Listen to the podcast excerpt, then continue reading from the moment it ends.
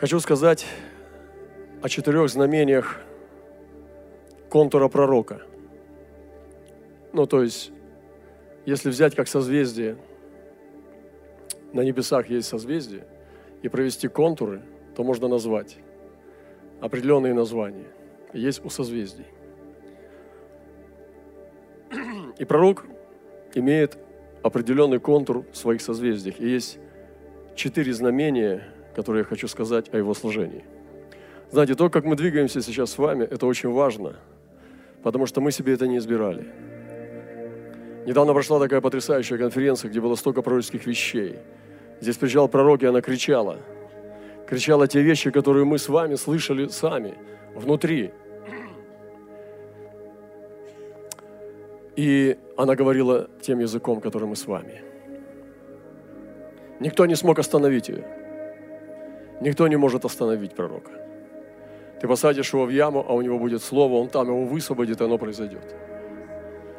Когда царь пришел и тихо на ушко сказал Еремия, у тебя есть слово от Господа? Он сказал, есть, давай. И он высвободил ему слово в царские уши, все, оно заработало.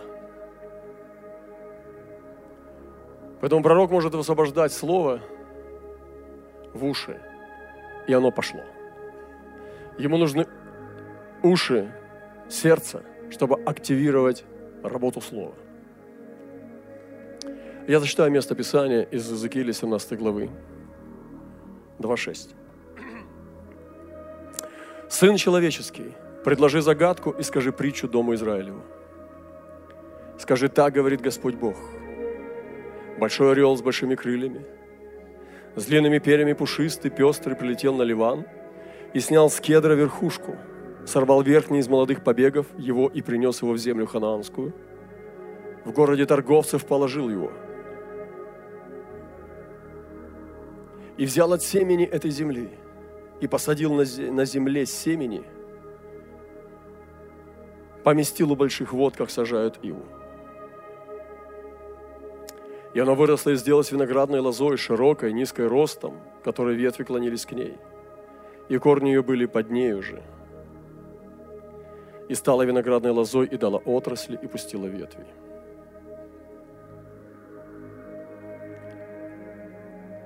И у пророков есть мантия. И мы слышали уже однажды, как у нас был сезон мантии Еремии. И неважно, через кого это пришло. Это пришло через молодого человека, но оно пришло на всех нас, потому что мы получили свидетельство. Это было время, действительно, когда мы несли определенную мантию пророка Еремии. Мы читали каждый день по одной главе без истолкования. Мы садились в наш музей Холокоста – в котором мы чувствовали сладчайшее Божье присутствие. Там посреди фотографии истязателей евреев и также людей из еврейского народа.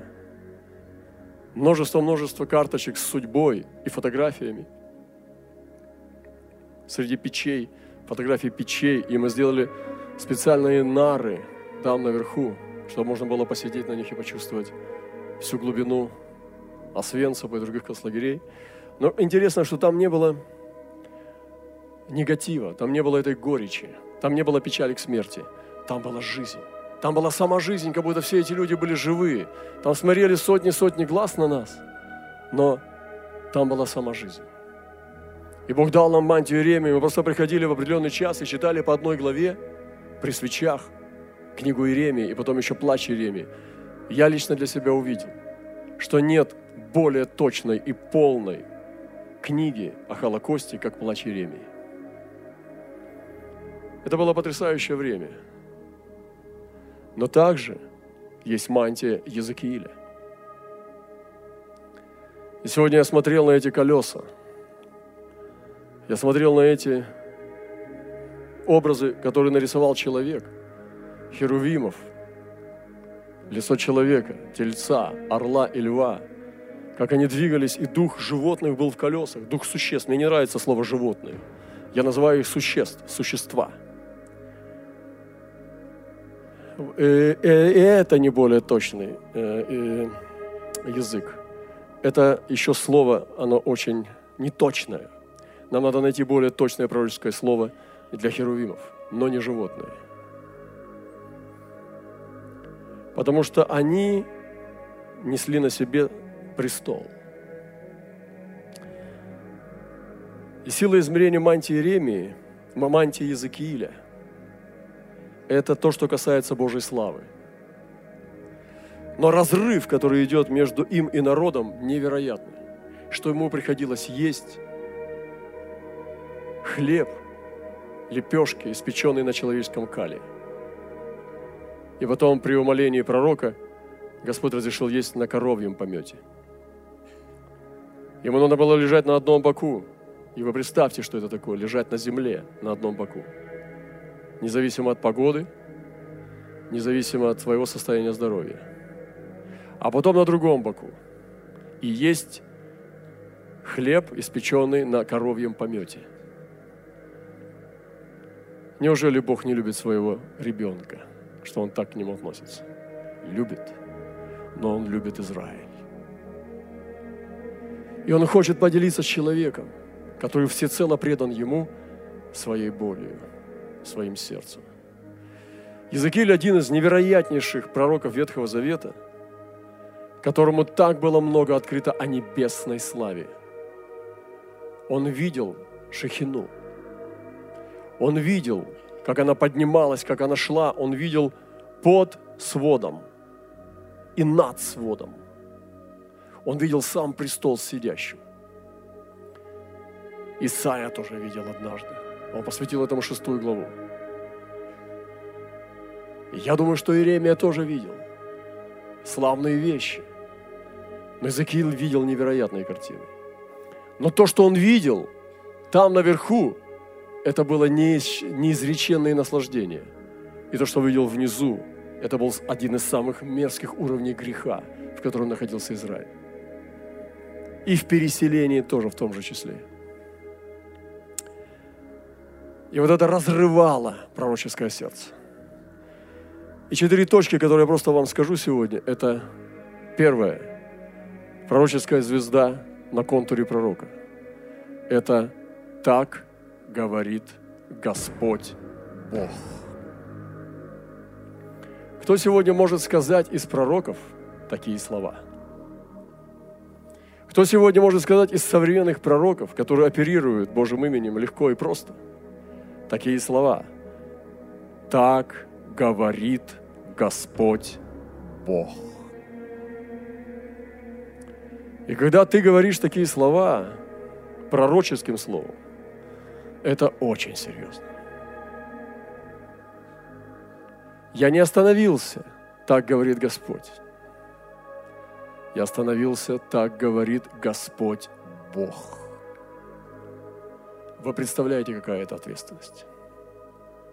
одна из самых ярких звезд, что пророк Иезекииль в его мантии, он мог говорить такие слова. И я сегодня хочу умолить Бога, чтобы Он высвободил на нас такое же измерение. Говорить такие слова. Так говорит Господь Бог.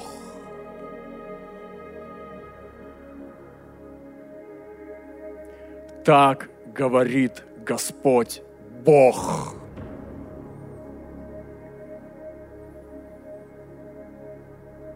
Это абсолютно принять Божье сердце. Это ходить в полном отождествлении с Ним. Быть небесным. И прежде чем Бог повелел Иезекиилю говорить такие слова, Он сначала показал ему Божью славу. Потому что человек, который не видел Божьей славы, с трудом может сказать такие слова. Сначала Бог показал ему славу свою.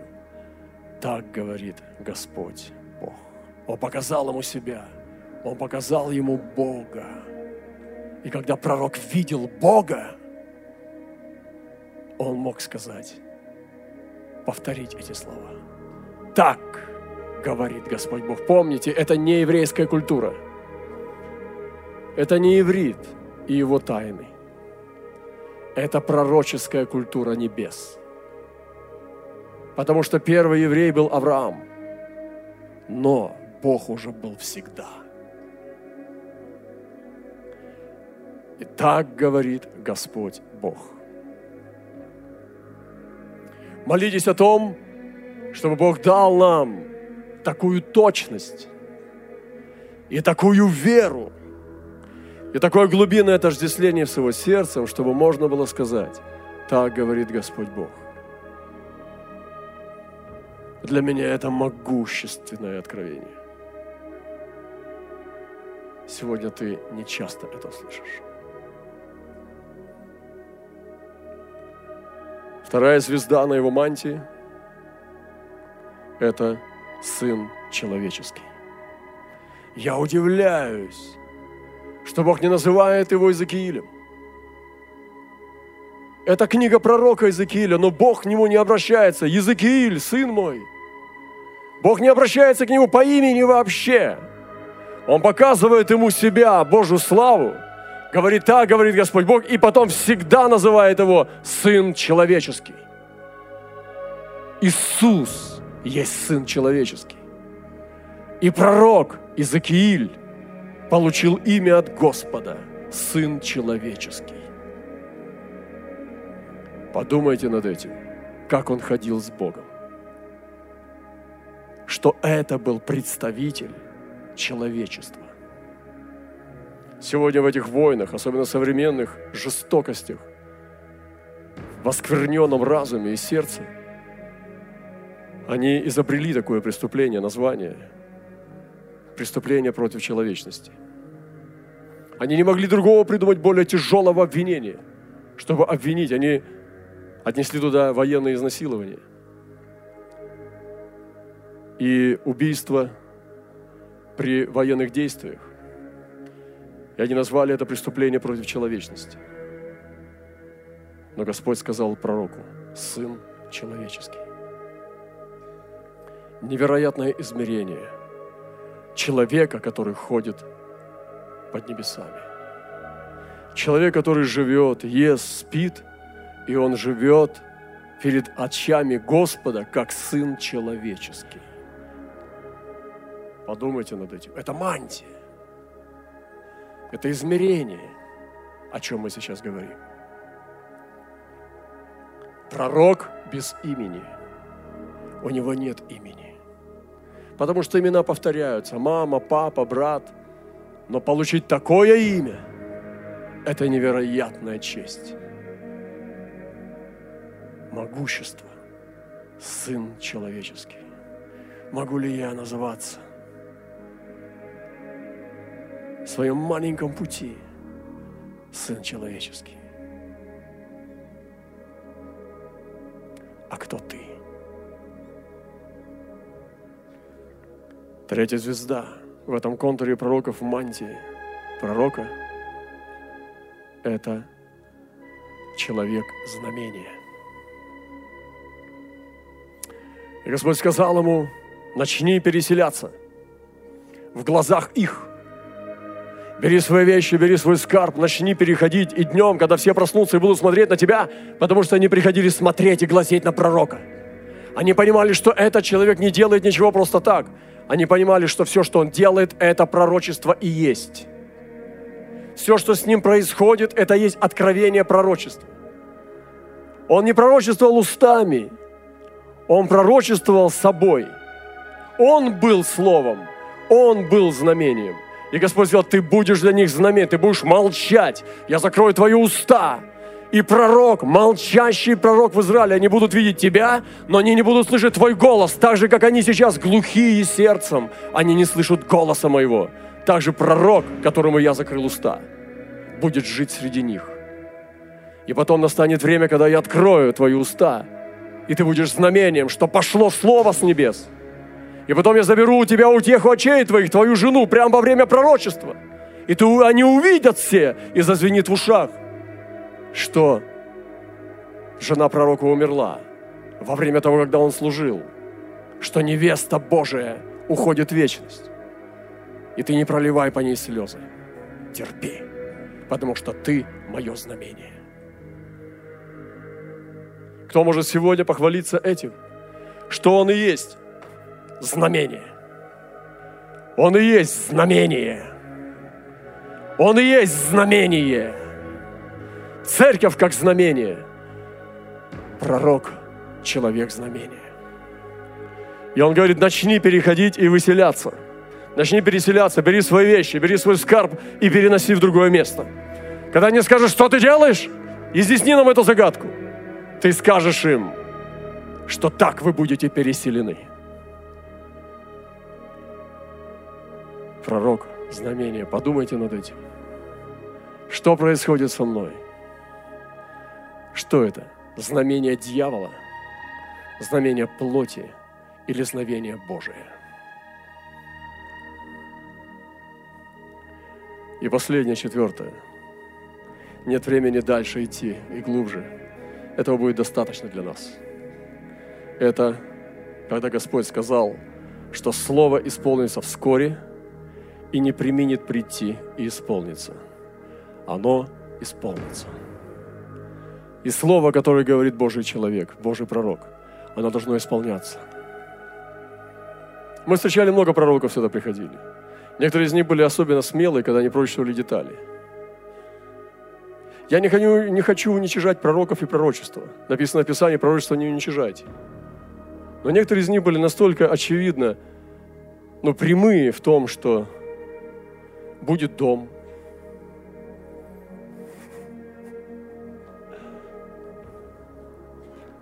Подарят дом. Я думаю, да я вообще-то, ну, как бы не прошу дом. Но, видимо, неграмотный в Духе Святом.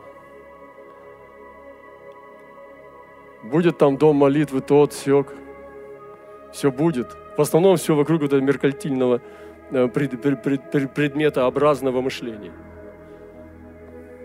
Вещи поменьше, вещи побольше. Вещи подешевле, вещи подороже.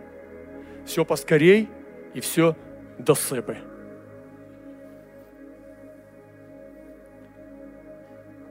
В этом мышлении даже как бы и неинтересно. Я рассказал вам про эту китайскую церковь. Мы дали им пожертвования, и они принесли нам в два раза больше снова. Они сказали, мы хотим это принести. Мы сказали, да вы и так, здесь же ваши ну, разные люди. Вы нуждаетесь, ты же видишь, как они скромно живут. Они сказали, нет, пожалуйста, не останавливайте нас. Вы идете в миссии. Мы хотим тоже с вами участвовать, как одна семья, в ваших миссиях. Мы тоже хотим сеять на миссии. Мы хотим делать то, что вы делаете, чтобы нам присоединиться к этой работе. Если вы сочтете нас достойными, мы хотим также иметь плод от ваших миссий. Поэтому, пожалуйста, возьмите. Я сказал, во мне борются два человека. С одной стороны, мне неудобно брать у вас, потому что вы очень скромные люди. А с другой стороны, я не имею права, потому что кто я такой, чтобы останавливать руку Божию? Мы просто будем руками. И все, чтобы вы участвовали, разделяли весь тот труд, который совершает братство. Воздайте Богу славу. И поэтому, как мы сказали сейчас, что это исполнится. Бог благословит нас, возлюбленные.